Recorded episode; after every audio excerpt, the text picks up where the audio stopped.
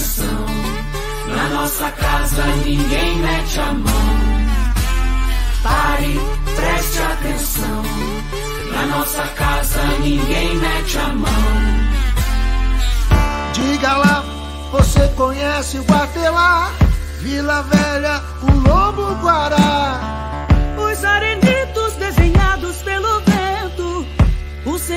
cerrado que já foi mar. Escarpa devoniana, paisagem incrível, verdades à tona. O ser humano ultrapassa limites e para o planeta uma arma aponta. Eu respeito a fauna, a flora, toda a sua história e por isso sou contra.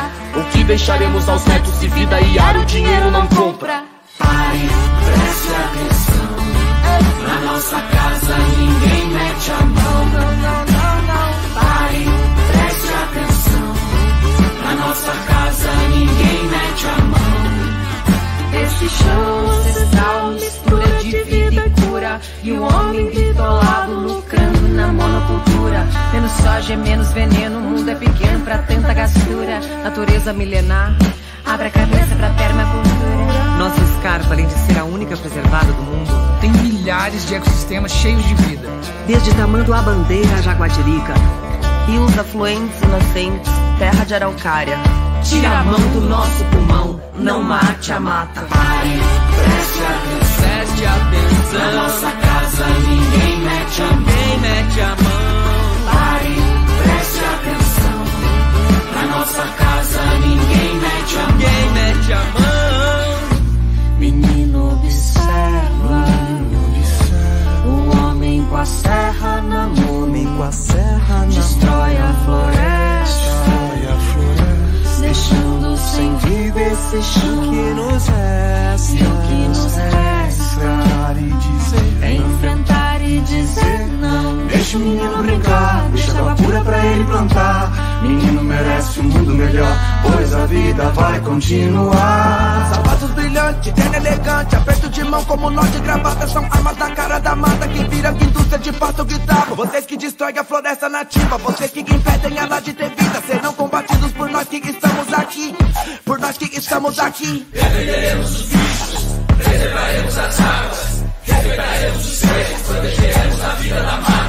Na Amazônia as marcas ainda ecoam por Mariana. E no Paraná não passarão. Salve a escarpa devoniana! Pare, preste atenção.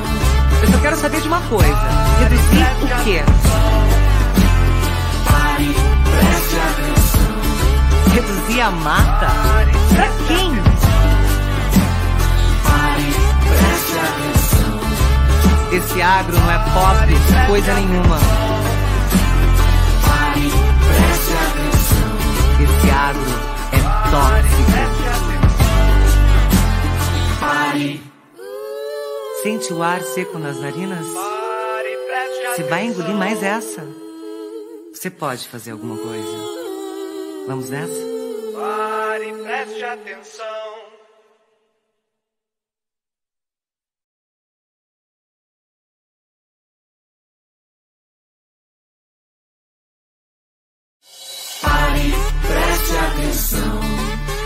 Nossa casa ninguém mete a mão. Pare, preste atenção. Na nossa casa ninguém mete a mão.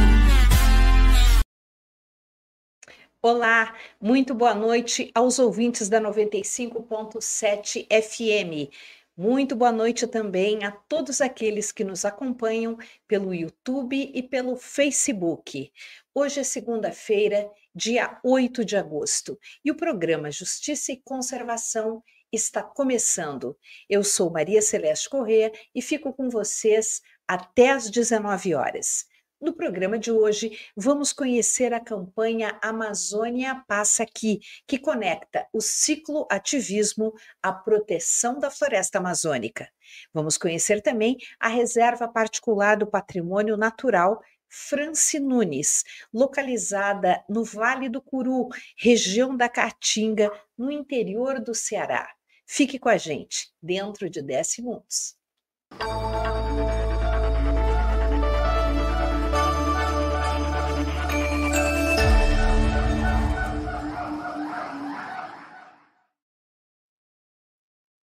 Amazônia passa aqui. Esse é o nome da campanha que une cicloativismo à proteção da nossa maior floresta, a floresta amazônica. Para falar sobre esse projeto, sobre essa campanha, vamos conversar agora com Aline Cavalcante Mendonça. Ela é, além de cicloativista, coordenadora geral desta campanha. E também com Patrícia Valverde, sócia e idealizadora da Bicicletaria Cultural, que fica aqui em Curitiba, ao lado de Fernando Rosenbaum. Boa noite, Aline. Boa noite, Patrícia. Olá, boa noite, Maria Celeste. Boa noite, Patrícia. Boa noite, pessoal. Que bom estar aqui com vocês. Muito boa noite, Maria Celeste. É um prazer estar aqui. Boa noite, Aline, boa... querida. Boa noite, meninas. Então, vamos começar com a Aline explicando o que é a campanha. Bom, primeiro, muito obrigada pela oportunidade de estar aqui trocando com vocês. Boa noite a todo mundo que está assistindo, agora ou depois. É, a campanha era uma campanha de comunicação e de engajamento, como você já bem explicou, para conectar os cicloativistas dessas regiões sul e sudeste com a proteção da Amazônia. É, eu já sou cicloativista aqui em São Paulo há muitos anos e sempre a minha maior é, forma de unir minha, minha, meu uso da bicicleta em São Paulo era a defesa pelas áreas verdes da cidade. Então, São Paulo é uma cidade aí muito conhecida por ser é, muito cinza, né? Muito com muita construção, a selva de pedra. E eu sempre me uni com coletivos ambientalistas para defender as áreas verdes que ainda restavam na nossa cidade e principalmente mostrar a importância delas para a nossa qualidade de vida, para a água que a gente bebe, para a comida que a gente come. Então, assim, tentar um pouco desmistificar essa ideia de que as coisas são separadas, né? O que a gente come, o que a gente bebe não tem nada a ver com a natureza, né? A água não vem da torneira. Da onde vem nossa água? Então, esse ano a gente se juntou aí com um time incrível nas capitais do Sul e Sudeste para fazer essa reivindicação, né? Junto com aí um movimento social enorme no Brasil. A defesa pela Amazônia ainda bem está tornando cada vez mais é, forte esse movimento não só pela Amazônia de pé, mas também pela vida dos seus povos originários, pelos indígenas, que são os verdadeiros protetores da floresta amazônica. Então a gente decidiu colocar de pé essa campanha a fim de é, reivindicar mesmo que essa preservação seja feita de forma inegociável, né? Em ano de eleição, assim, é, é realmente muito importante que a gente possa esbravejar isso em todas as cidades do Brasil, mas eu acho que é mais especial aqui no sul e no sudeste, porque é a maior região né, de população do Brasil e uma das regiões que mais demanda por recursos da Amazônia. Então, grande parte da, da devastação, do desmatamento, da violência que a gente vê acontecer na floresta amazônica é corresponsabilidade de nós aqui no Sul e Sudeste, por demandarmos aí muitos minérios, madeira, é, recursos naturais, espaço para a criação de gado. Então, assim, é, transformar o agronegócio na agroecologia, tentar ter uma outra relação com o uso do solo e com os nossos recursos naturais. Então, foi um pouco essa ideia da campanha, trazer o cicloativismo para defesa da, da, da, Amazônia e tirar também essa ideia de que ah, tá muito longe, né? não, não chega aqui, é, a Amazônia não, não passa pelo, por nós, e ela está intrinsecamente conectada com a gente aqui no Sul e Sudeste, pelas chuvas, através dos rios voadores, pela alimentação, pela cultura. Então, o projeto tenta tratar várias dessas vertentes, né? Trazer a galera para caminhar e pedalar em torno de elementos urbanos que nos conectam com a Amazônia.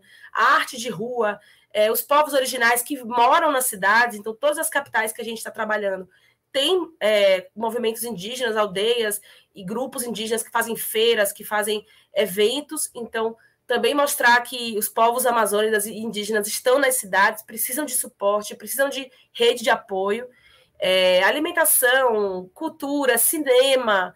E fora a questão, óbvio, das águas e da, das áreas verdes, que aí é uma correlação imediata e óbvia.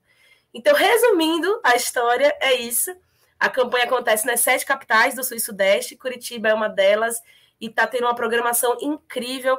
A Patrícia é uma grande parceira de muitos anos e uma das ambientalistas que eu mais respeito assim, dentro do cicloativismo. Tenho muita alegria de estar com a gente agora. Patrícia, conta para a gente como a campanha Amazônia Passa Aqui está se desenvolvendo em Curitiba. Ah, eu conto sim, porque está sendo transformador demais para mim. Eu quero agradecer a Aline mais uma vez, porque eu acho que está impactando a minha vida assim de um jeito muito muito forte, porque está permitindo a gente debater e assim encontrar com outras pessoas, encontrar com outros movimentos e ver que realmente está aflorando. É muito rico a gente trabalhar com uma reconexão. É, quando a Aline fala também, né, de que essa campanha faz a gente se conectar com a Amazônia, mas também da gente se conectar com as questões locais, né? Aqui no sul a gente tem a Mata Atlântica, a gente teve, passou é, há poucos anos por uma escassez de, é, assustadora de água, assim. Então, a gente está precisando mesmo debater se, e se relacionar um pouco mais com esses assuntos, mas de uma forma mais comprometida, e esse ano é bastante estratégico com isso. É, queria dizer, então, que eu, eu tenho esse esse histórico, assim, também como cicloativista, e eu gosto também de falar o quanto é, a, a, o cicloativismo, ele vem como canal de acesso para a cidade. Então, nada mais é do que a gente trabalhar com acessos à cidade, com exercício de consciência ambiental, com exercício de sensibilização com esses assuntos que estão urgentes aí para a gente trabalhar. É, e Curitiba, poxa, tem tantas coisas que mais que, que, que nos ajudam, que nos apoiam nesses argumentos. É, saiu recentemente uma pesquisa dizendo que é, Curitiba é uma, das, é uma das maiores capitais do Brasil que preserva esse nome indígena, né? Aí eu fui fazer uma pesquisa de como é que está esse cenário dos, dos povos indígenas nessa cidade. Lembrando que Curitiba ela tem íntima relação com a região metropolitana, então a gente às vezes tem que também pensar num transbordamento de entender por onde circulam essas populações. Em Curitiba, que a gente tem a primeira aldeia urbana, né, que é o Cacanéporã, é, que fica. A gente até pensou em fazer um pedal lá, Aline. O que, que você acha da gente fazer um pedal e encontrar essa aldeia urbana, que acho que é uma das primeiras, fica no Campo de Santana, sentido para Caximba. É, enfim, então é uma campanha que a gente está articulando aqui em Curitiba, entre outras cidades, mas de acesso, né? Uma campanha de acesso à cidade com exercício de consciência ambiental. E aí, é, o que, que a gente está fazendo aqui? Dessa vez, é, a gente está diante de um dia, amanhã, por exemplo, né, dia 9 é, de agosto, é o Dia Internacional dos Povos Indígenas, dos nossos povos originários. Então, em menção a essa data, a gente tem uma proposta para a cidade, a gente convoca as pessoas a participarem de um evento de sensibilização, de consciência, de reconexão com os saberes indígenas, então a gente tem é, até agora três é, etnias é, diferentes convidadas para participar, é, do que, que vai ser? De um acesso à cidade através de uma pedalada, mas também todos são convidados a vir de patins e de ir a pé ou de skate. A ideia é a gente acessar a cidade e fazer esse exercício. E aí a gente está chamando então esse encontro de pedalada xamânica. E aí eu acho interessante a gente só pontar, pontuar umas coisas, que é sempre ter muito cuidado quando a gente trabalha nessa visitação da cultura indígena, quando a gente fala na pedalada xamânica, a gente quer trabalhar assim com uma reconexão, com um diálogo. É, antes de falar em trocas, é mais de uma abertura humilde, né, para a gente é, ouvir esses saberes, é, reconhecer que a gente tem, a gente precisa trabalhar com essa reconexão é, de saberes, de cantos sagrados, desse conhecimento com a fauna, com a flora, dessa conexão íntima que os povos originários têm com a sua memória, com a sua ancestralidade e com a terra. É tudo uma coisa só, assim, eu, a gente está muito conectado com o meio, é, e, e, essa co cosmovisão que vem do, do, do, do, dessa cultura indígena é muito forte para a gente entender que a gente é tudo um só. E aí, a campanha Amazônia Passa Aqui retoma essa ideia global, né, de que a gente está conectado intimamente até com a Amazônia e com o mundo inteiro. Então, a pedalada xamânica vai acontecer agora no dia 13, sábado, às 8 horas da manhã.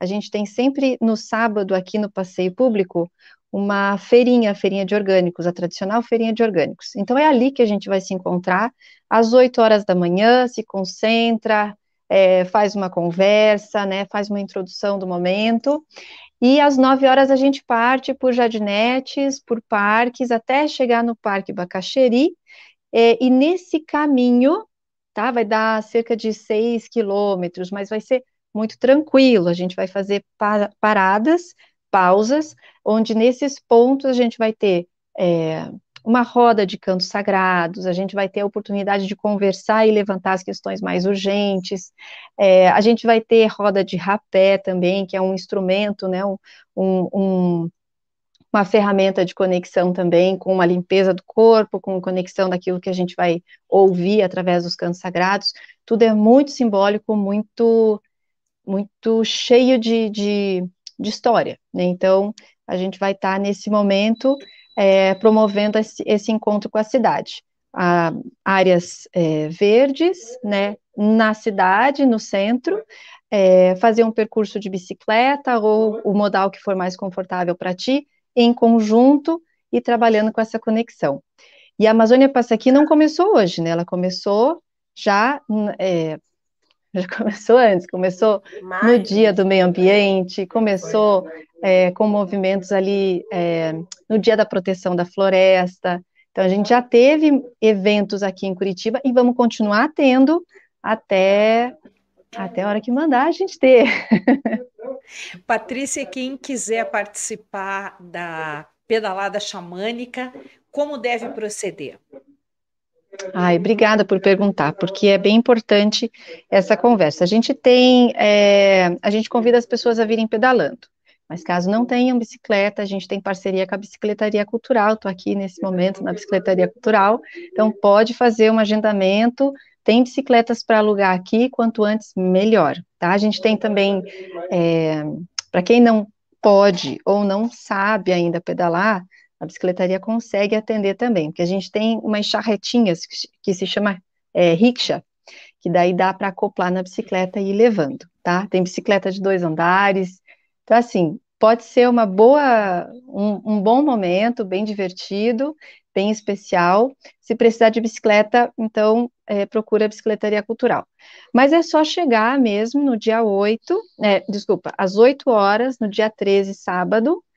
É, a gente prevê um, um, encontro pela manhã, acho que até umas 11, 11 e meia é o que a gente prevê aí de, de, de atrações, de conversas e trocas. E a gente também vai estar tá, é, coletando alimentos doados, não perecíveis, que a gente pretende é, entregar para os convidados que vão estar tá lá, que pediram para que esse, essa campanha recolha né, um, alimentos para apoiar essa, esses é, os povos, né, da onde é, eu não quero dar nomes assim, mas enfim, são pessoas maravilhosas. É a, a, a Kishi Mamadi, que confirmou, é, ela é de Curitiba, o pessoal, NEA do Acre, é, que é da, da Catuquina, do pessoal de Catuquina, o povo Catuquina do Acre, enfim, a gente tem os convidados e aí eles pediram para a gente arrecadar, então a gente vai distribuir entre eles, dependendo da quantidade, a gente, quem sabe, leva para essa primeira aldeia urbana que a gente tem lá no Campo do Santana. a gente tem dois comentários aqui do Yuri Vasques, hashtag Amazônia Passa Aqui. E temos também é, um comentário do Jean Guimarães, muito legal a iniciativa. O Brasil urbano precisa se aproximar de nossos irmãos indígenas urgentemente.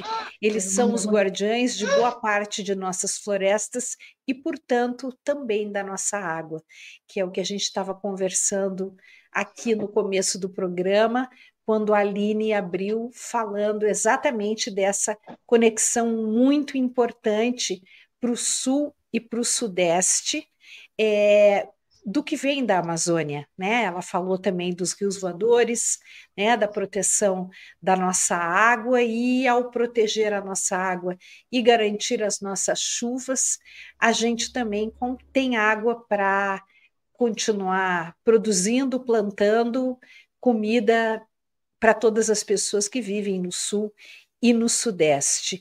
É, se você quiser, Patrícia, acho importante deixar um canal de comunicação, um link para quem quiser procurar a Bicicletaria Cultural ou falar também o endereço, porque nem todos estão nos acompanhando pelo YouTube alguns estão ouvindo na rádio.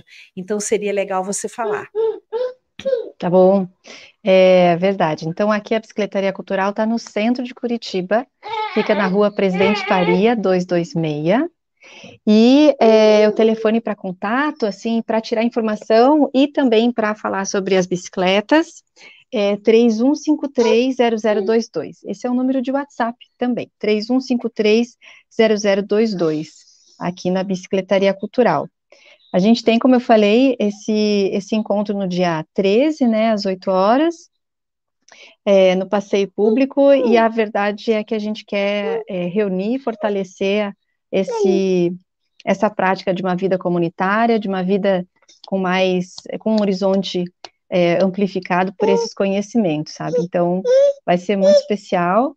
E a campanha Amazônia Passa Aqui tem um site, amazoniapassaqui.com.br, que vai mostrar é, tanto os acontecimentos em Curitiba que vão vir em seguida, né? Então a gente tem mais eventos que podem dar essa é, oportunizar esses encontros, é, mas também nesse site da Amazônia Passa Aqui a gente vai ver é, as atrações que vão acontecer nas outras cidades. Então, porventura, se alguém estiver em outra cidade e está ouvindo a gente, é, vai estar tá acontecendo né, nessas sete capitais aqui do sul e do sudeste, é, diferentes cidades, diferentes é, datas, e aí por esse site dá para acompanhar também.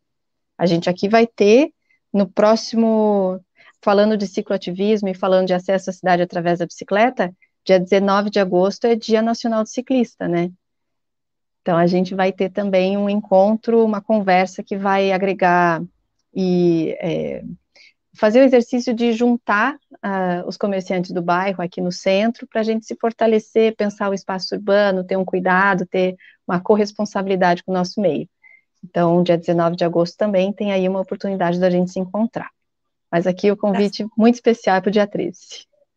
Tá certo. Aline, como que está a programação é, nas outras capitais, em Porto Alegre, Florianópolis, Belo Horizonte, São Paulo Rio de Janeiro, acho que faltou uma. Be Belo Horizonte. Ah, sim, Vitória. A, a capital de Vitória, Vitória, capital Vitória, do Espírito Vitória. Santo. Isso. Olha, eu vou precisar fazer uma colinha aqui, porque são muitas cidades e, e a programação tá incrível. É, como a Patrícia bem lembrou, amanhã é Dia Internacional dos Povos Indígenas, então agosto é celebrado, é o mês dos povos indígenas no mundo inteiro. E a gente vai ter programação em Vitória. Aconteceu, foi dia 3. Teve uma pintura de mural incrível. Então, pelo Instagram dá para ver todas as imagens, tudo que está acontecendo, dá para ver as próximas atividades também pelo Instagram. Então, Vitória aconteceu no dia 3. Florianópolis aconteceu dia 6. No sábado, teve uma exibição de filmes é, com temática indígena e bate-papo e uma conversa com representantes também, universitários indígenas, lá em Florianópolis. Em Porto Alegre aconteceu ontem uma pedalada no Morro do Osso, foi muito legal. É, Belo Horizonte é dia 11, sexta-feira, vai ter uma atividade numa exposição lá em Belo Horizonte, a Biayala. Rio de Janeiro, no dia 13, sábado. São Paulo, sábado também. Curitiba, sábado também. Então, até sábado a gente vai terminar essa semana de celebração aos povos indígenas. É, e outras programações que estão vindo também, que as cidades vão trazendo, vão puxando, dia dos, dos ciclistas, vai ter live, enfim. Aí, dia 3, a próxima grande mobilização vai ser dia 3 de setembro, 3, 4 e 5, que é o dia da Amazônia mesmo. Então, a gente vai somar aí com outras, outros movimentos sociais em torno do tema, para fazer uma grande celebração, uma grande reflexão sobre a Amazônia aí pelo país.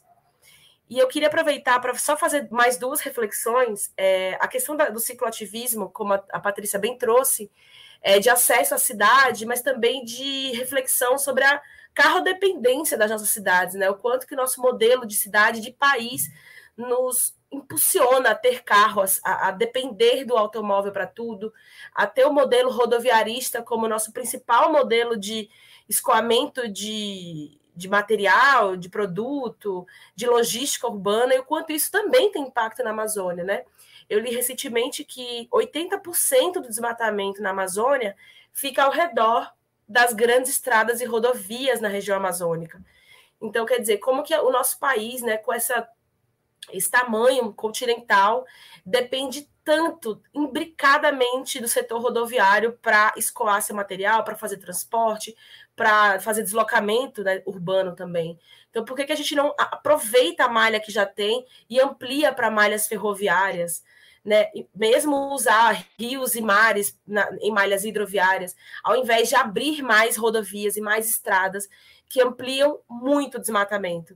E aí existe um fenômeno na região amazônica que chama espinha de peixe, que é uma, uma estrada, né, o símbolo, né? Se você pega uma imagem aérea, a estrada, e ao redor dela ela vai abrindo caminhos que simbolizam aí uma espinha de peixe, no sentido de mostrar o desmatamento, o impacto de uma rodovia e de uma estrada na região amazônica, em regiões de proteção, que vão dando espaço para mais desmatamento ao redor, naquele entorno, onde vão surgindo comércios, moradia, ocupação irregular, desmatamento. Então, é uma reflexão do cicloativismo em área urbana, que reivindica mais espaço para a mobilidade ativa e coletiva, mas que também a gente pode conectar com essa demanda na região amazônica, que é para que mais estradas? Será que precisamos mesmo abrir mais estradas, desmatar mais áreas preservadas, invadir terras que são que estão protegidas e são muitas vezes é, indígenas, regiões de proteção ambiental? É, será que a gente precisa mesmo? Será que a gente não tem outras formas de tornar nossa logística urbana e nosso deslocamento urbano rural mais eficiente né, e menos destruidor? Então, também queria trazer essa reflexão que a gente tem feito no movimento cicloativista em relação à carrodependência, que a gente pode levar para a rodoviária dependência do, do país, que é de fato um dos grandes problemas, e a gente fica sempre muito dependente desse setor.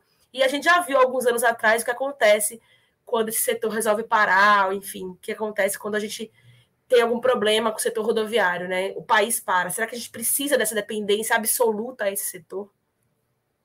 É, e quando acontecem, quando acontecem os acidentes rodoviários, é, acontecem também normalmente o transbordamento de o vazamento de produtos químicos, Sim. de óleo para dentro dos rios, para dentro dos córregos.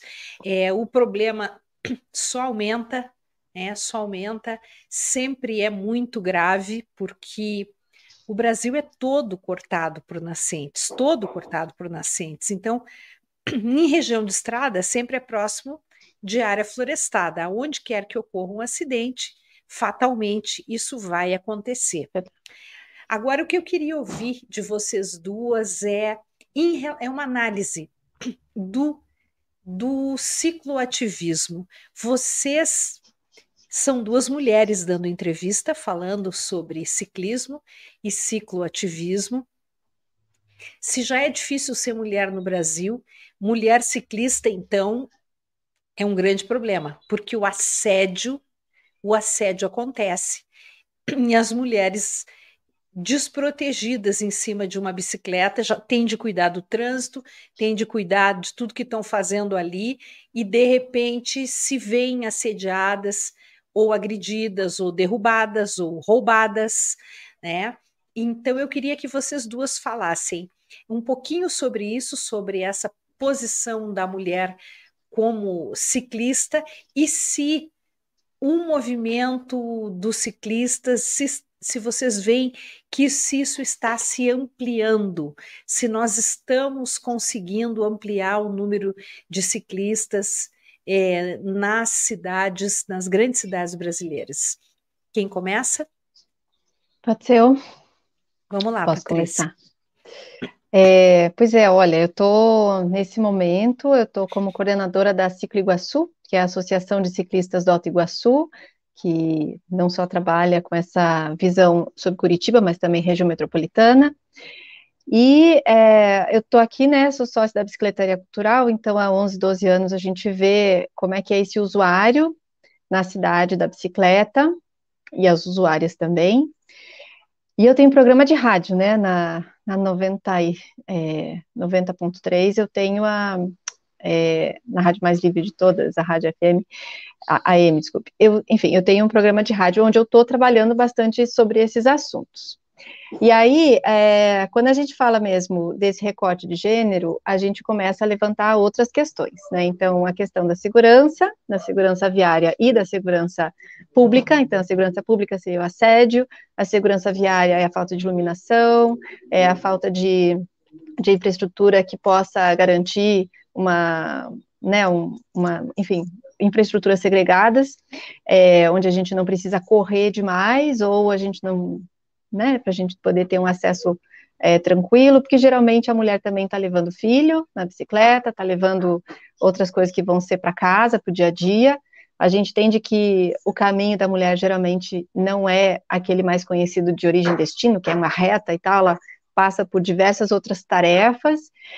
Então, falar sobre é, a mulher que pedala é falar sobre acesso à cidade e não só sobre infraestrutura cicloviária. Seria impossível a gente ter, é, exigir ciclovia por tudo quanto é lado para que a gente pudesse atender às nossas necessidades. A gente precisa falar de compartilhamento, de redução de velocidade, a gente precisa falar de total outra perspectiva da cidade é, quando a gente inclui a mulher e as necessidades da mulher pedalando. É, a gente tem em Curitiba, pela, pela é, pesquisa da Ciclo Iguaçu, de 2018, cerca de 2% de todo esse percurso feito para estudo, para trabalho, é feito por bicicleta. Então, 2% de todos os modais é de bicicleta. É pouco na porcentagem, mas não é tão pouco assim se a gente contar uma população que está em 2 milhões, quase 2 milhões, né? Curitiba está com quase 2 milhões de habitantes. Mas a gente tem é, lugares que têm maior uso, né, da bicicleta. Então, na cidade industrial, enfim, e são lugares que também estão ali lidando com a nossa maior, a nosso maior índice de, de pessoas que vivem com meio salário mínimo nas famílias. É, então, assim, você vê, se a gente fala em gênero, a gente começa a acessar um novo horizonte para discutir a cidade, para discutir políticas públicas, para discutir acesso. E aí fica inevitável da gente acessar outras questões também.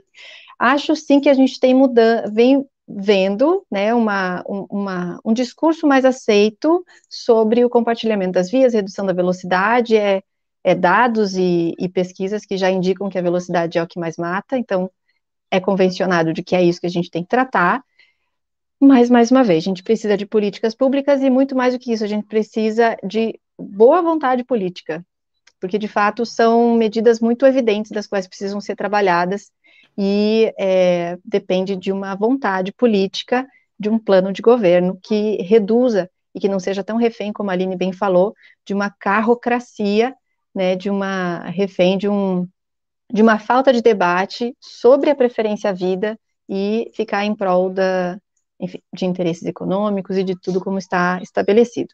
Acho sim que a gente tem um bom caminho, que a gente está trabalhando de uma forma é, próspera, né, com muita coisa ainda para avançar. A gente tem perdas de vidas de ciclistas constantemente no Paraná, que é nunca saiu do terceiro lugar, sempre ou está em primeiro ou está em terceiro lugar no, no, no Brasil como o estado que mais mata ciclista. É, mas acho, como você falou, Maria, acho que estando aqui duas mulheres tratando desse assunto, quer dizer que a gente já não está mais negociando o tempo, a gente não está mais negociando os assuntos. É, é urgente que a gente tenha uma outra perspectiva para trabalhar e para acessar a cidade. Aline, como é que você vê essa questão toda? Você concorda com a Patrícia? O número de mulheres ciclistas está aumentando, o número de ciclistas, de maneira geral, nas grandes cidades está aumentando, eles estão protegidos, desprotegidos? Qual é a avaliação que você faz? Eu concordo com a Patrícia. É, Aqui, na, aqui em São Paulo, também atuo junto com a Ciclocidade, que é a Associação dos Ciclistas Urbanos aqui de São Paulo, e também estou próxima da União de Ciclistas do Brasil, que é uma entidade nacional que cuida da mobilidade por bicicleta. E os dados que as associações têm mostrado é que sim, o número de ciclistas, vem, de ciclistas vem aumentando muito, né? Sobretudo agora com a, com a, crise econômica, então muito mais ciclista entregador é, que vem usando a bicicleta como instrumento de trabalho. E infelizmente, as cidades, né, e, e, mesmo política federal, eu nem vou comentar, porque nem tenho que comentar. Mas as políticas municipais, infelizmente, não têm tido a, a velocidade que precisa para a transformação que tem acontecido nas cidades. Agora, a boa notícia, entre aspas, assim, porque infelizmente já, já não está tão boa, mas existe um horizonte bom que é a gente viu aqui em São Paulo o que essa, o que, o que essa a coisa que a Patrícia trouxe de força e vontade política é capaz. Então a gente teve um momento de gestões muito progressistas e muito favoráveis ao uso da bicicleta e à segurança viária como um todo, é, que realmente mudou a cara de São Paulo. Então, assim, eu sou do tempo, assim, como cicloativista, que eu nunca imaginava pedalar, por exemplo, na Avenida Paulista. Eu nunca sonhava, assim, eu, eu batalhava por mais bicicleta, por mais mulheres usando bicicleta, mas eu nunca imaginava viver a transformação urbana que São Paulo viveu nos últimos anos. Então, é fato, se tem bons gestores que baseiam suas políticas públicas em dados e evidências, porque tudo que a gente traz não é achismo, tem número, tem dado, tem evidência, tem uma orientação global. Então, se você olha os ODS, os pactos urbanos, é, as leis de clima, todas elas em nível internacional e local falam sobre mudanças de matriz de transporte. E o principal ponto a ser atacado nas cidades é o transporte urbano, porque o maior poluidor é o carro, não tem o que fazer. E não vai dar para a gente eletrificar 100% dos carros, porque isso é inviável em qualquer país do mundo.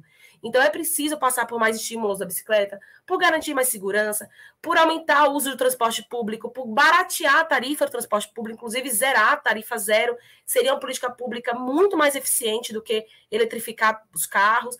É, tirar as pessoas do carro e ir para o coletivo, transformar as cidades nesse ambiente que a Patrícia trouxe de convivência, de cooperação, de coletividade e não de individualidade. Então, para mim, assim, eu vejo muito mais mulheres nas ruas. Infelizmente, a violência ela é um, é um cotidiano para quem é mulher, seja a violência urbana, a violência patrimonial, a violência doméstica. É, infelizmente, ser mulher na sociedade é conviver com muitas violências. E aí você tem escalas, né? Se a gente vai interseccionalizando raça e gênero, as violências vão tomando outras escalas. E para mim, assim, a questão, por exemplo, do rodoviarismo que eu trouxe para vocês agora há pouco e do ciclismo agora nas cidades, para mim passa por um eixo muito central que é a questão do, da tomada de decisão, né? É, o mundo é muito patriarcal, tem muito homem tomando decisão, tem muito homem pensando e refletindo as nossas cidades, e é hora das mulheres ocuparem esse espaço. Então, para mim, não tem outra, outra solução, é ocupar e resistir. Eu já perdi grandes amigas para violência no trânsito, me dói muito esse assunto, porque ao mesmo tempo que eu falo ocupar e resistir, eu tenho muito medo, eu tenho filho, eu, eu, eu vejo que é, é, muito difícil no Brasil esse assunto, mas a gente não tem outra opção, essa é a realidade. Assim, os ciclistas estão aumentando, vão aumentar, é a solução das cidades, qualquer cidade do mundo que você vai, é, o uso da bicicleta é absurdo, é muito grande, é uma, é uma parte da solução, e a gente tem que estar aqui à disposição dessa luta, assim, é apesar de ter perdido muitas amigas e achar realmente, às vezes, muito difícil o uso da bicicleta em cidades como São Paulo, é, eu, eu, não, eu não posso ter o privilégio de falar não vou pedalar porque eu não vou, é, eu não quero realizar esse sonho porque eu tô com medo. Medo a gente tem, eu saio com medo mesmo. E o lado bom disso tudo é que encontrar pessoas e pedalar juntos sempre torna a experiência melhor. Então, esse projeto e tantos outros que eu me envolvo, parte desse princípio de que temos que pedalar juntas, juntos, transforma a nossa experiência individual e coletiva. Então, tá com medo? Tem insegurança? Procura um grupo de pedal, começa de final de semana, vem com a gente fazer os caminhos mais devagar, mais lentos, mais apreciativos e vamos construindo essa coragem e essa vontade de mudar o mundo. Para mim, é nosso corpo político que tem que fazer esse papel. E é isso, ocupar e resistir na rua, em casa, né? Porque o patriarcado não quer que a gente acesse nem a rua, nem nossos corpos. Então, por isso que é um ato de resistência a gente se manter na rua e batalhar por mais políticas públicas, mais mulheres tomando decisão e mais mulheres pensando as cidades, pensando a mobilidade urbana para ver se a gente consegue mudar alguma coisa, né? Existe também uma aqui em Curitiba esse projeto existiu em um determinado momento é, de você conectar terminais urbanos de ônibus a você colocar em terminais urbanos de ônibus estacionamentos seguros, fechados, controlados para bicicletas, porque é, eu, eu vejo, eu não sei se vocês concordam comigo, mas o grande problema é pensar nos modais de forma isolada. Você não precisa fazer um caminho inteiro com um modal só. Você pode fazer um pedaço a pé, você pode fazer de bicicleta, você pode pegar ônibus, descer do ônibus, voltar, pegar a bicicleta de volta. Quer dizer, existem muitas possibilidades. É, o que falta é o que, me, o que eu acredito, e, e, gostaria de saber se vocês concordam, são políticas públicas que, vi, que enxerguem essa possibilidade de conexão. Me parece que isso seria uma solução mais pacífica e, e viável de você ampliar o uso do modal bicicleta de forma confortável para todos, porque há momentos, por exemplo, de muita chuva, em que daí se torna impossível. Você tem que largar a bicicleta, mas você tem que poder largar a bicicleta em algum lugar e pegar um transporte coletivo, porque senão fica difícil e você tem que ter segurança para largar essa bicicleta. As cidades são muito violentas. Então, vocês concordam? Você acha, vocês acham que passa por aí também? Quem fala primeiro? A Patrícia. Pode ser. Mas, é, Maria Celeste, é isso mesmo. Acho que você falou é, o primordial, porque na verdade a gente está falando de escolhas, né? De manter uma cidade apta para o indivíduo poder fazer escolhas, né? Para esse coletivo poder se encontrar em diversos lugares. Então, a, in, viagens intermodais, essa é a grande solução mesmo. Trabalhar com segurança, trabalhar com estrutura e com esse estímulo que a Aline falou, da gente poder acessar a cidade de, de várias formas.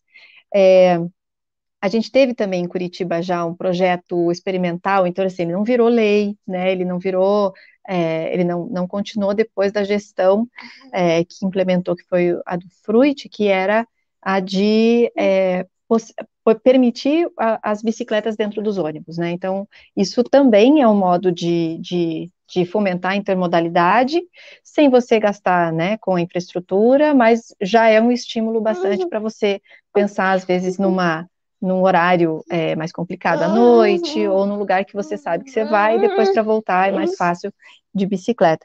Então, assim, a, a questão mesmo que a gente tem que fazer é pluralizar as opções do indivíduo, focaliz, é, é, priorizando. Ó, o Arão está participando, né, dessa, do programa. Mas é, priorizando essas escolhas, né? questão de horário, questão de segurança e questão de infraestrutura também. A palavra-chave é intermodalidade. Eu concordo Isso, Aline. É, obrigada, Patrícia. Ah, 100%. É inimaginável cidades como São Paulo, regiões metropolitanas gigantes como a de Curitiba, Rio de Janeiro. É inimaginável não pensar em intermodalidade. Assim. A minha vida é um multimodal. Eu não tenho carro, desde que eu moro em São Paulo, eu nunca tive carro, assim, meu próprio. E, assim, minha vida é um pedacinho de bike, ando muito, aí pego o metrô, pego o ônibus, aí pego o Uber na volta, porque tá chovendo, porque tem que passar no mercado. Então a gente, né, viramos seres urbanos mu muito multimodais.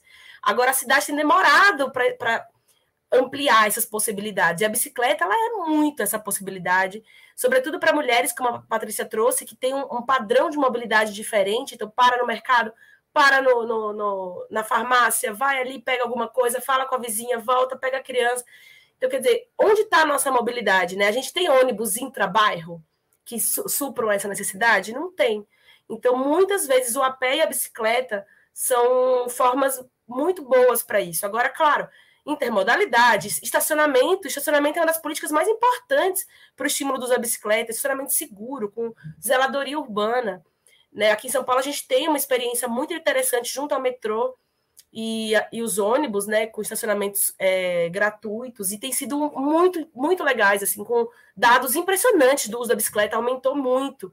E aí agora a gente tem que ampliar, levar para mais áreas periféricas, aumentar, né? Outra coisa aqui de São Paulo, não sei se ainda dá tempo, no começo da pandemia, a gente conseguiu reivindicar que as bicicletas entrassem no metrô é, na, na, hora do. fora da hora do rush, né? No meio do dia, das 10 às 5, que era proibido antes da pandemia. Então, então a gente aproveitou essa oportunidade que a pandemia, bem entre aspas, trouxe, né? Porque não tem oportunidade com 600 mil mortos, mas a gente aproveitou esse momento que não tinha ninguém no transporte público e, e pressionou o governo para que ele liberasse o uso da bicicleta. E essa política pública foi adotada e até agora continua em vigor. Então, as bicicletas podem entrar no metrô e no trem aqui de São Paulo de segunda a segunda, né, em determinados horários possíveis fora da hora do rush. Então, eu sinto que falta a gente querer experimentar mais novas coisas, né? As cidades estão vindo em modelos muito arcaicos, muito paternalistas mesmo, patriarcais, um pensamento muito produtivista da década de 60, né? Falta a gente inovar esse pensamento público, experimentar novas soluções e se permitir o erro e o acerto, mudar e ser mais rápido nessa gestão do transporte. Tá certo. Muito obrigada, Aline Cavalcante, pela sua presença aqui conosco. Muito obrigada, Patrícia Valverde, grande ativista aqui de Curitiba. Foi excelente a entrevista e lembrando que Amazônia passa aqui www.com.br, né? amazoniapassaqui.com.br e também www.instagram.com barra Amazônia Passa Aqui. Quem quiser se integrar ao movimento pode procurar as informações e já no próximo sábado aqui em Curitiba esse evento que começa de manhã cedo às 8 horas da manhã para a pedalada chamônica. Muito obrigada, meninas. Um grande abraço. Até uma próxima oportunidade. Valeu. E agora nós vamos conversar com Kelma Cláudia Nunes.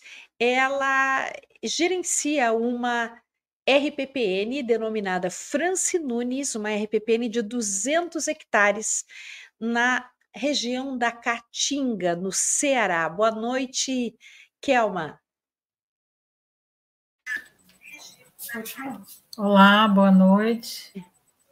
Boa noite, muito obrigada pela sua presença não sei se você custou um pouquinho para entrar, a gente não estava conseguindo visualizar você, então mantivemos, esticamos um pouquinho a outra entrevista, mas que bom que você conseguiu entrar.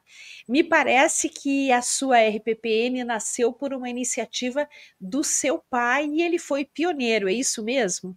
Sim, isso mesmo. Quando a gente, quando ele começou, né? Ele teve essa ideia embora o instrumento RPPN na época ainda não fosse muito definido, mas ele era um conservacionista inato, porque quando ele adquiriu essa propriedade, essa era a proposta de manter uma parte que ele chamava de beleza cênica, que não, nunca fosse adulterada. E aí, com o tempo, ele foi, a gente conheceu o instrumento RPPN e criamos a RPPN. E é, aqui nós temos já um comentário, olha só, da Luma Almeida, ansiosa pela parte da RPPN.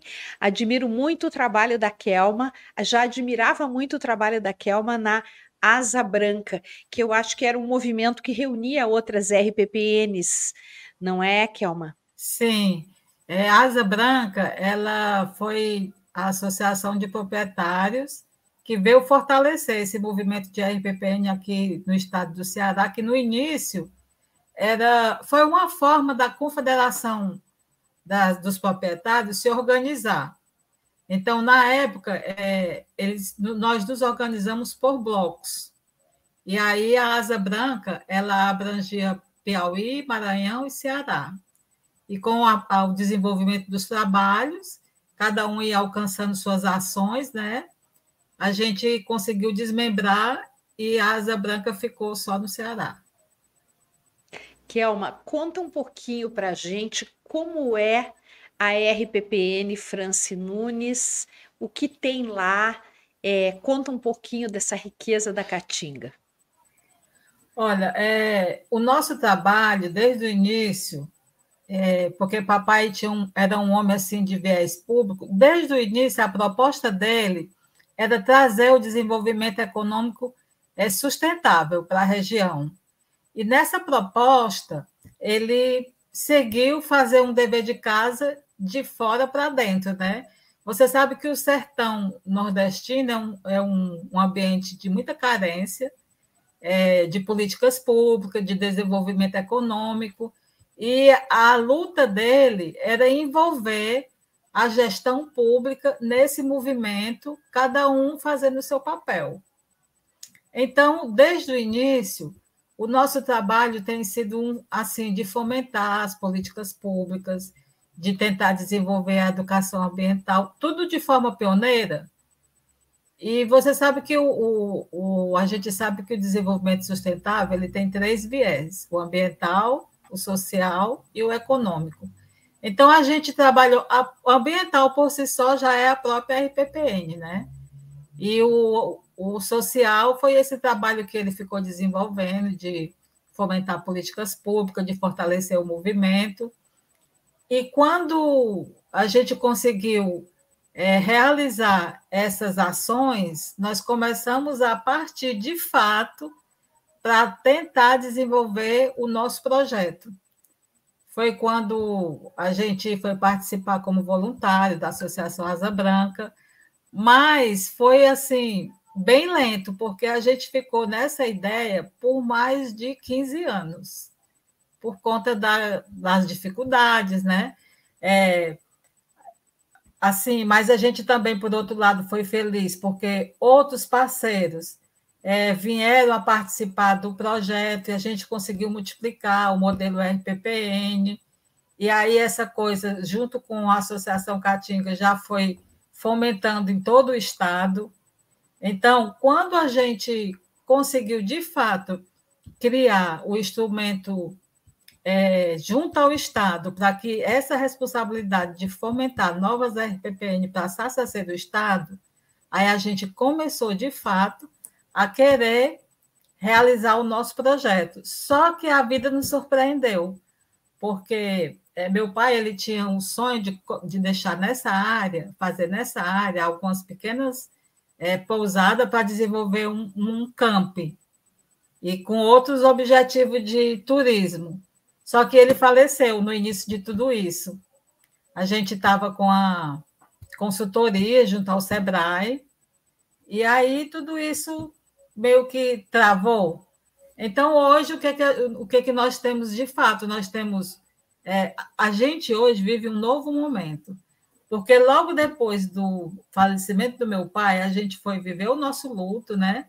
A gente, nós fomos é, minimizar, enxugar o projeto, porque tinha outras atividades. Ele criava gado, ele mexia também com caprinos. E aí a gente foi é, enxugar tudo isso para poder visualizar uma coisa com mais foco, porque ele morava lá, mas os filhos, que são os herdeiros, nós somos seis. Todos moramos aqui na capital, em Fortaleza. Então, a gente começou a pensar um formato que pudesse se envolver de uma, de uma forma que a gente pudesse conhecer, a gente pudesse é, participar. E aí começamos com se desfazer de gado e se desfazer dos caprinos. Com os caprinos, a gente pensava em fazer um pequeno negócio para o sustento da fazenda e da RPPN. Mas aí chegou a pandemia, e junto com a pandemia, outras grandes dificuldades, e não foi possível a gente dar continuidade, porque na pandemia tudo ficou muito assim isolado, né? E, para nossa surpresa, nós fomos assaltados e perdemos todo o nosso rebanho de caprino. E aí estamos agora nesse novo tempo com o gestor do local para desenvolver esse novo projeto. Mas quando a gente conseguiu fazer o plano de manejo, nós desenvolvemos um trabalho de educação ambiental, que foi a nossa vocação, né? Essa é a nossa vocação como RPPN, a gente passou por mais de dois anos recebendo na escola do município e fomentando esse trabalho. E aí eh, se criou algumas trilhas, aonde uma a mais longa dela a gente tem a contemplação de todo o Vale do Curu. Então, para aproveitar toda essa estrutura que foi pensada, criada, hoje a gente tenta fomentar junto ao gestor público, né, do município, essa criação do parque do entorno da reserva, para que as pessoas conheçam mais, para que a gente possa administrar mais de perto a RPPN.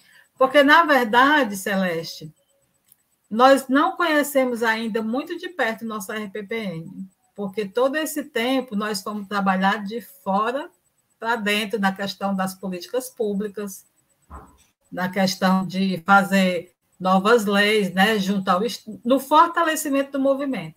Esse foi o principal movimento que meu pai fez com, a, com as RPPN.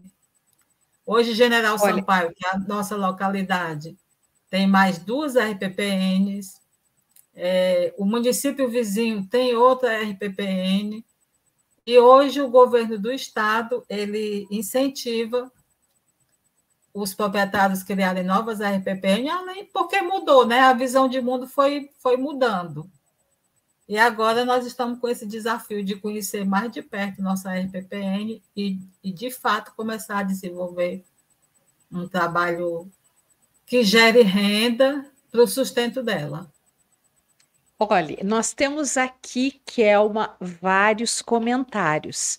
É, Joe, Joelma Rodrigues diz: a sua dedicação vai lhe proporcionar o seu sucesso. Thaís Rocha comenta: admiro demais o trabalho da Kelma. A Luma Almeida disse que paisagem incrível, porque aqui pelo YouTube, quem está nos acompanhando pelo YouTube consegue ver algumas imagens sobre a região onde está localizada a RPPN Francis Nunes. É, Diana Oliveira diz: boa noite, papai e a Kelma têm um legado para a Caatinga e o sertão do Ceará. É, Ilana Nunes, Dona Kelma faz um trabalho excelente na reserva. E Diana Oliveira, um conjunto de atividades pensadas de acordo com estudos e perfil e capacidades da RPPN. Por que, que a Diana está dizendo isso? Porque a Luma Almeida perguntou o que seria um plano de manejo. Então, a Diana aqui nos comentários já respondeu o conjunto de atividades que são pensadas, é, feitas é, por meio de estudos, e elas estabelecem o perfil da RPPN e o que, que precisa ser feito, porque cada RPPN é, Luma tem uma característica. Então, há regiões que precisam, por exemplo, ser reflorestadas. Né? Existem RPPNs criadas em áreas que foram muito agredidas, muito destruídas e foram desconfiguradas, né? E, e, esse reflorestamento ele tende a atender determinados parâmetros, porque você não pode simplesmente sair plantando árvores. Existem espécies que você planta primeiro, para que elas tenham sucesso, normalmente são é, pioneiras, pra, e depois vêm as outras plantas mais exigentes, e assim diferentes estágios sucessionais. Você precisa saber o que tem dentro de uma RPPN para saber como lidar com ela. E, e isso é, se chama de plano de manejo. E agora, pelo que eu pude compreender, a Kelma é, comentou aqui com a gente que finalmente eles vão conhecer bem de perto a RPPN deles, são 200 hectares, é, provavelmente acredito que é uma que com o tempo vocês vão desenvolver um estudo de fauna e flora até para poder dar prosseguimento ao projeto, é isso? Sim. É muito interessante a história do nosso plano de manejo, porque quando foi feito, não existia nenhum plano de manejo de RPPNs menores. O único plano de manejo que existia era da Serra das Almas, que é uma RPPN é, gerenciada por uma, na época até por uma ONG é, que tinha sustento de fora, né, estrangeiro, e nós conquistamos o nosso plano de manejo. Foi uma vitória muito grande, porque foi logo no início, quando se fez a confederação, se criou a confederação. Então, foi criado um edital e por nós já termos um trabalho ativo nessa voltado para a conservação, porque é interessante dizer que nessa época a nossa floresta de Caatinga ela não era reconhecida como floresta. As pessoas não tinham esse, esse valor. E as RPPN, embora assim é, não seja muito reconhecida, ela contribuiu, ela trouxe isso para junto da, da, do bioma Caatinga. Nós tínhamos os nossos parques, mas eram largados. os governos não tinham muito assim o interesse para até porque a visão de mundo ainda não era como a gente tem hoje, né, nessa questão da sustentabilidade e da conservação. Mas as RPPN aqui no Ceará, eu que acompanhei de muito tempo, que desde 1999 que a gente está nessa luta, elas contribuíram consideravelmente para esse momento que o Ceará vive, que o governo atual até chama de Ceará Verde. Agora, infelizmente, é, essa é uma via assim que eu chamo de mão única, deveria ser mão dupla. Mas a gente não tem, além de não ter o reconhecimento, a gente também não tem o apoio que nós deveríamos ter. É, embora a gente tenha fomentado a educação ambiental, as políticas públicas, mas infelizmente é um assim é um caminho de, de uma mão única. Então, é, como a Associação Asa Branca, quando eu enxerguei isso, por isso que elas falam, porque elas conhecem mais de perto meu trabalho, né, as meninas, quando a gente enxergou que nós precisaríamos, é, depois que foi feito o, o, a lei no governo do Estado, o decreto, depois que foi criado, para que se criasse novas RPPN através do governo, então eu entendi que era hora de nós nos voltarmos para o econômico mas também não conseguimos, porque é muito difícil, Celeste, você dividir uma visão para pessoas que não compreendem, assim, que não têm, porque é uma linguagem diferente, então as pessoas não conseguem alcançar. E naquela época, se eu não me engano, era 2013, 2012, quando a Asa Branca tentou fazer essa transição para modelos econômicos a partir de cada vocação, as RPPN se voltarem para o turismo. É, a gente não conseguiu, mas hoje o Estado do Ceará, através da doutora Anne Ribeiro, ela está puxando essa proposta e isso me deixa assim muito contente, porque o que foi feito não vai se perder. É, inclusive, ela já está desenvolvendo um trabalho de turismo em RPPN. Anne Ribeiro, ela é, ela é o ícone do Ceará sobre turismo. Foi quem criou o Beach Park, foi quem puxou essa ideia de turismo. Então, assim, por isso que eu chamo esse tempo, de um, esse momento, de um novo tempo. Essa entrevista que eu estou considerando que é o momento de que se inaugura na Franci Nunes esse novo tempo, de a gente fomentar o turismo, não só na RPPN, mas de alguma forma é, no seu entorno, porque essa era a visão do meu pai. Trazer para o município de General Sampaio e até para o Vale do Curu é, a, a indústria do turismo sustentável, porque é uma região que não tem muito desenvolvimento econômico, ainda não tem, mas é uma região de muita beleza cênica, e devagarinho se está se formando os corredores, com RPPN, com outros parques que o Estado está criando, né? E aí eu posso dizer que o sonho dele continua em outras, é, em outras ações, como do próprio governo do Estado, da própria Ana Ribeiro. Então, a Franci Nunes, assim, de concreto que ela tem, são essas ações. Tá certo, Kelma. Eu quero agradecer demais a sua presença aqui conosco, desejar muito boa sorte à RPPN Franci Nunes. E o programa Justiça e Conservação fica por aqui. Nós tivemos os trabalhos técnicos de Guilherme Batista, João Marcelo Leal e Maiala Fernandes. Voltamos amanhã às seis horas da tarde. Um grande abraço a todos e até lá.